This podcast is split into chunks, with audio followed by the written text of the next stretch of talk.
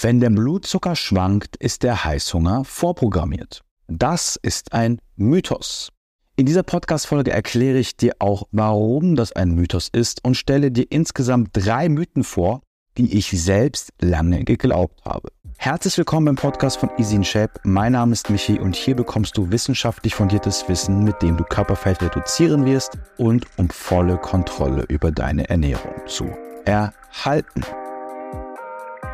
Notiz an mich, das Intro nervt mich und ich überlege mir demnächst ein neues. Ich kann es nicht mehr sagen und hören. Ich muss mir was Kürzeres überlegen, was Cooleres. Aber ich habe da schon eine Lösung und stay tuned. Vielleicht in den nächsten paar Folgen kriegst du das neue Intro mit. Lange Rede, kurzer Sinn. Heute sprechen wir über Mythen und einen Vorfall, der sich erst letztens bei mir ereignet hat. Und zwar möchte ich an dieser Stelle nochmal sagen, wie sehr mich die Arroganz mancher Menschen schockiert.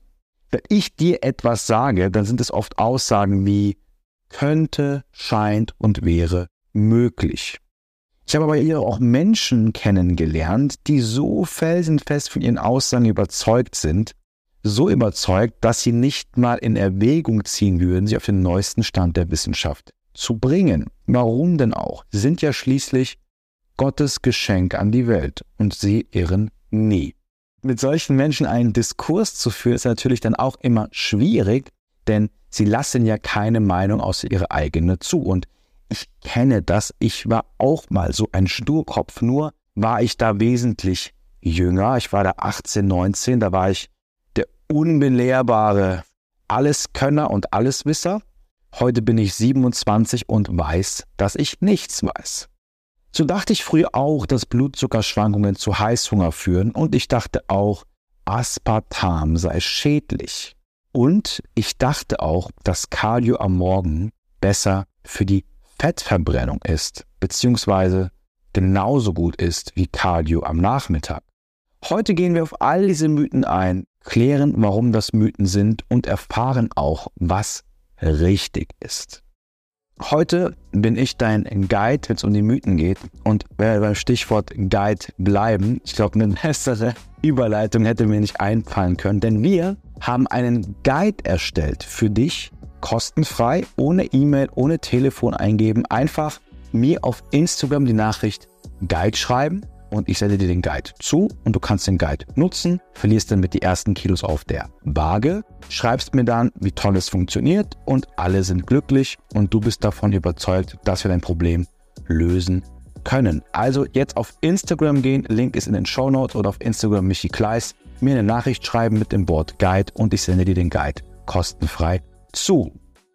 Okay, kommen wir zum ersten Mythos und zwar Aspartam ist schädlich.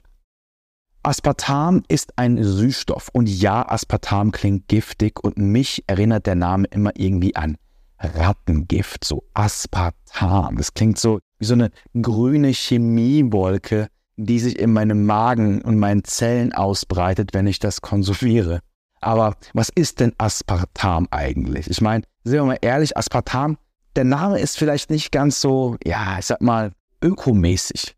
Aber Aspartam ist tatsächlich nichts anderes als eine Kombination aus zwei Aminosäuren, und zwar aus der Asparaginsäure und aus Phenylalanin und langt auch eine Methylgruppe, die diese Verbindung sozusagen gewährleistet. Und diese Aminosäuren, aus denen Aspartam besteht, befinden sich auch in Fleisch, Fisch, Eiern, Tomatensaft und zahlreichen weiteren Lebensmitteln. Im Körper wird Aspartam zu den beiden Aminosäuren und Methanol aufgespalten und wird dann ganz normal verstoffwechselt. Also sprich, wenn wir Aspartam konsumieren, teilt unser Körper das in seine Einzelteile auf. Diese Einzelteile sind die zwei Aminosäuren, Asparaginsäure und Phenylalanin und Methanol. Und der Körper nimmt sich das dann und verstoffwechselt das. Das heißt, anders als die Sucralose wird Aspartam vom Körper verstoffwechselt. Sucralose wollen wir jetzt hier nicht anschneiden, ist auch nicht schädlich, ist einfach nur nicht vom Körper verstoffwechselbar. Aber lass uns das Thema in einer anderen Folge besprechen. Laut der aktuellen Datenlage ist Aspartam nämlich auch der sicherste und stabilste Süßstoff. Ich kenne mich mit dem Thema Süßstoffen relativ gut aus. Ich habe zu jedem Süßstoff einen guten Überblick über die aktuelle Datenlage und ich muss sagen, zu Aspartam gibt es kaum, negative Schlagzeilen, Schrägstrich, Studien. Also auch wenn Aspartam auf den ersten Blick schädlicher klingt und so eine Art Coca-Cola Geheimexperiment ist, um die Menschen zu Sklaven zu machen, so wie es manche Verschwörungstheoretiker sagen würden, ist Aspartam so ziemlich der sicherste Süßstoff. Es gibt auch Untersuchungen an 500.000 Menschen. Da ließ sich auch kein Zusammenhang zwischen Aspartam und Krebs zeigen. Und die Europäische Behörde für Lebensmittelsicherheit hat ebenfalls ein umfangreiches Datenblatt zu Aspartam veröffentlicht. Die Aussagen, die ich hier nenne, sind auf Studien gestützt und gemeinsam mit diesen Studien werde ich dir das Datenblatt in den Show Notes verlinken. Heißt das, dass es jetzt ein Freifahrtschein für maßlosen Süßstoffkonsum ist? Nein. Also zum allerersten Punkt. Süßstoffe sind abgeregelt oder sozusagen als sicher eingestuft laut dem sogenannten ADI-Wert. Der ADI-Wert bedeutet Acceptable Daily Intake Level, also wie viel von einem Stoff können wir täglich unbedenklich konsumieren. Und bei Aspartam sind das 40 Milligramm pro Kilogramm Körpergewicht.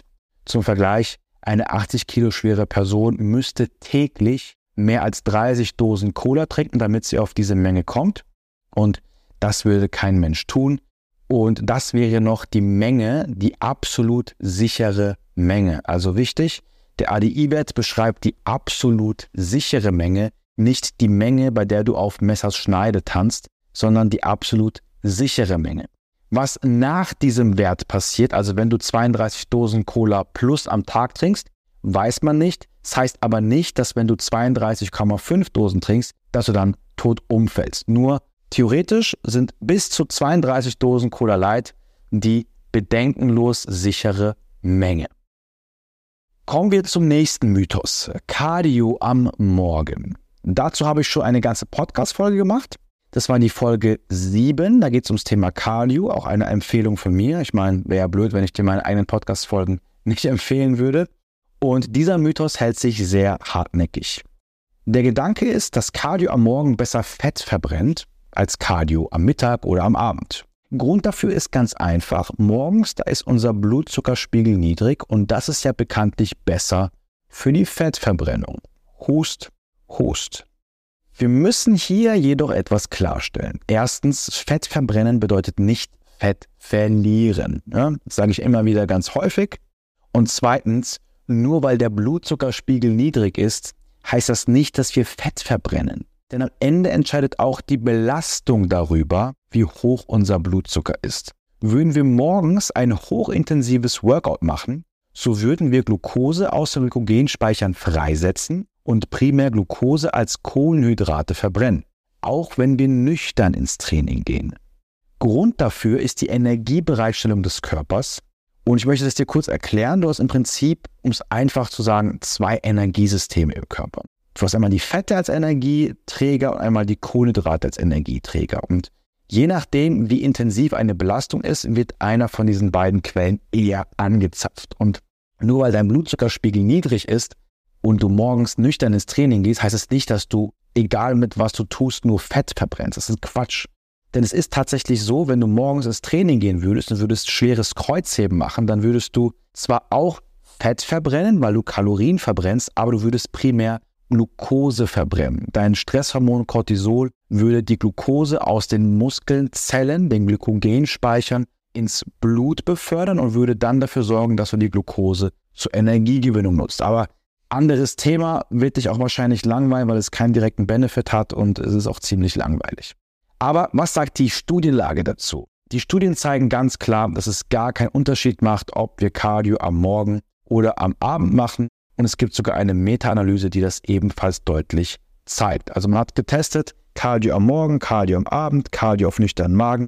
Alles am Ende vom Tag das gleiche Spiel.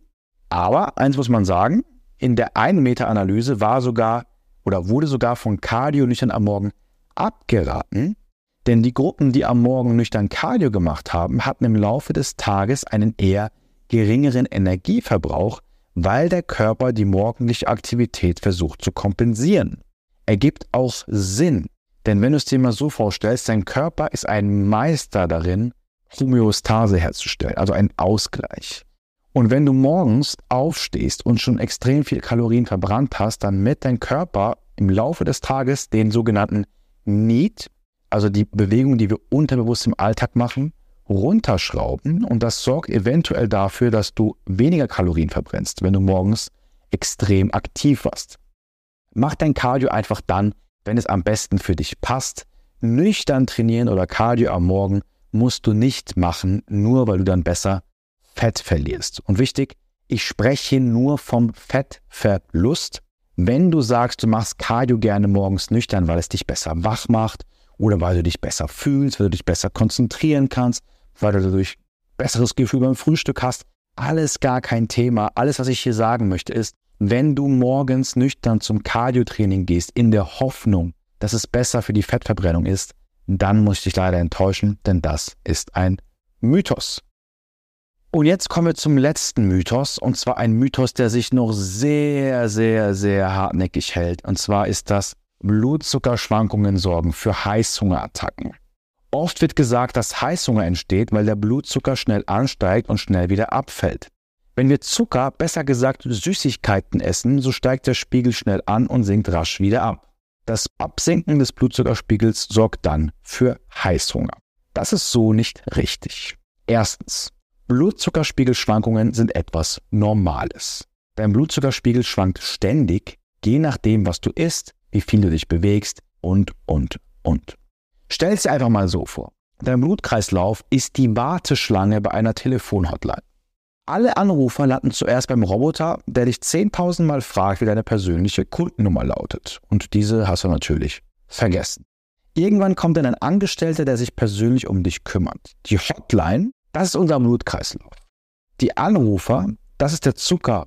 Und der Mitarbeiter, der uns von der nervenden Fahrstuhlmusik erlöst, das ist das Insulin. Ist Zucker im Blut, steigt der Blutzuckerspiegel und steigt der Blutzuckerspiegel, so wird Insulin ausgeschüttet, um den Blutzuckerspiegel wieder zu senken. Insulin ist also ein Blutzuckerregler. Und Insulin steht viel zu oft im schlechten Licht. Aber dafür empfehle ich dir Folge 6. Da geht es um Kohlenhydrate und auch um Insulin und auch hier absolute Hörempfehlung von mir selbst an meinen eigenen Podcast. Was du auch wissen solltest, Whey-Protein sorgt ebenfalls für einen Blutzucker- und Insulinanstieg und auch für einen rapiden Abfall. Das würde ja dann aber auch bedeuten, dass Whey-Protein zu Heißhunger führen müsste, oder? Nein, denn erstens, ja, ein rapider Blutzuckerabstieg kann zu negativen physiologischen Erscheinungen führen, jedoch nicht direkt zu Heißhunger. Und zweitens, wie viele Menschen kennst du, die puren Zucker essen? Enthält unsere Nahrung nämlich auch Fett, Ballaststoffe oder Proteine, so wird die Absorption vom Zucker verlangsamt. Isst du etwa einen Donut, der auch viel Fett enthält, so schießt dein Blutzucker nicht gleich in die Höhe und fällt dann wieder. Studien zeigen auch, dass es keinen Zusammenhang gibt zwischen dem Blutzuckerspiegel und der Lust, mehr Nahrung zu konsumieren, besser gesagt Heißhunger. Es gibt zwar eine Studie, die zeigt, dass ein niedriger Blutzuckerspiegel subjektiv zu mehr Hunger führen könnte. Die gleiche Studie zeigt jedoch auch, dass ein hoher Blutzuckerspiegel mit besserer Sättigung verbunden ist. Man hat in dieser Studie also nicht untersucht, okay, was passiert, wenn der Blutzuckerspiegel abfällt, sondern man hat einfach festgestellt, hey, ein hoher Blutzuckerspiegel ist besser für Sättigung. Und wenn die Menschen einen geringen Blutzuckerspiegel haben oder der Blutzuckerspiegel absinkt, dann haben die Menschen meist mehr Hunger, weil es einfach in der Studie so gemessen wurde, dass eine Mahlzeit konsumiert wurde. Nach der Mahlzeit waren die Menschen satt und ein paar Stunden nach der Mahlzeit ist dann der Blutzuckerspiegel auch wieder gesunken. Die Menschen hatten mehr Hunger, lag aber nicht am Blutzuckerspiegel, sondern einfach an der Tatsache, dass die letzte Mahlzeit ein paar Stunden her war. Es gibt dazu nämlich auch eine Meta-Analyse und ich muss da nochmal erklären, was eine Meta-Analyse ist. Eine Meta-Analyse ist die Zusammenfassung mehrerer Studien, die sich um einen, ja, die einen Sachverhalt untersuchen. Und in dieser Meta-Analyse hat man also mehrere Studien zusammengenommen, die sich mit der Frage beschäftigen, haben Blutzuckerschwankungen was mit Heißhunger zu tun? Und diese Meta-Analyse ist zum Entschluss gekommen, dass Blutzuckerschwankungen nichts mit Heißhunger zu tun haben. Auch in dieser Studie hat man aber festgestellt, dass ein erhöhter Blutzuckerspiegel, besser gesagt Insulinspiegel, für mehr Sättigung gesorgt hat. Und das ist auch kein Wunder, denn wir wissen, Insulin ist sehr sättigend, beziehungsweise ein erhöhter Insulinspiegel scheint appetitunterdrückend zu wirken. Die Aussage, dass Blutzuckerschwankungen zu Heißhunger führen, ist also Quatsch und die Tatsache, dass du im Alltag starke Blutzuckerspiegelschwankungen hast, ist relativ unwahrscheinlich, es sei denn, du isst puren Zucker in großen Mengen. Also, folgende Aussagen sind nicht korrekt. Erstens, Aspartam ist schädlich. Zweitens, Cardio am Morgen verbrennt besser Fett. Und drittens, Blutzuckerschwankungen sorgen für Heißhunger. Stattdessen scheint es so zu sein, dass Aspartam laut aktueller Datenlage der stabilste Süßstoff ist, Cardio am Morgen gut ist, jedoch nicht besser für den Fettverlust. Im Gegenteil, der Körper scheint dadurch Aktivität zu kompensieren und Blutzuckerspiegelschwankungen sorgen nicht für Heißhunger und dass es überhaupt zu großen Schwankungen kommt, ist sehr unwahrscheinlich. Ich möchte an dieser Stelle nochmal darauf hinweisen, dass wir einen kostenfreien Guide haben. Schreib mir eine DM bei Instagram mit dem Wort Guide und ich sende dir diesen zu. Du findest den Link zu meinem Instagram in den Podcast-Show Notes verlinkt. Und an dieser Stelle bedanke ich mich bei dir fürs Zuhören.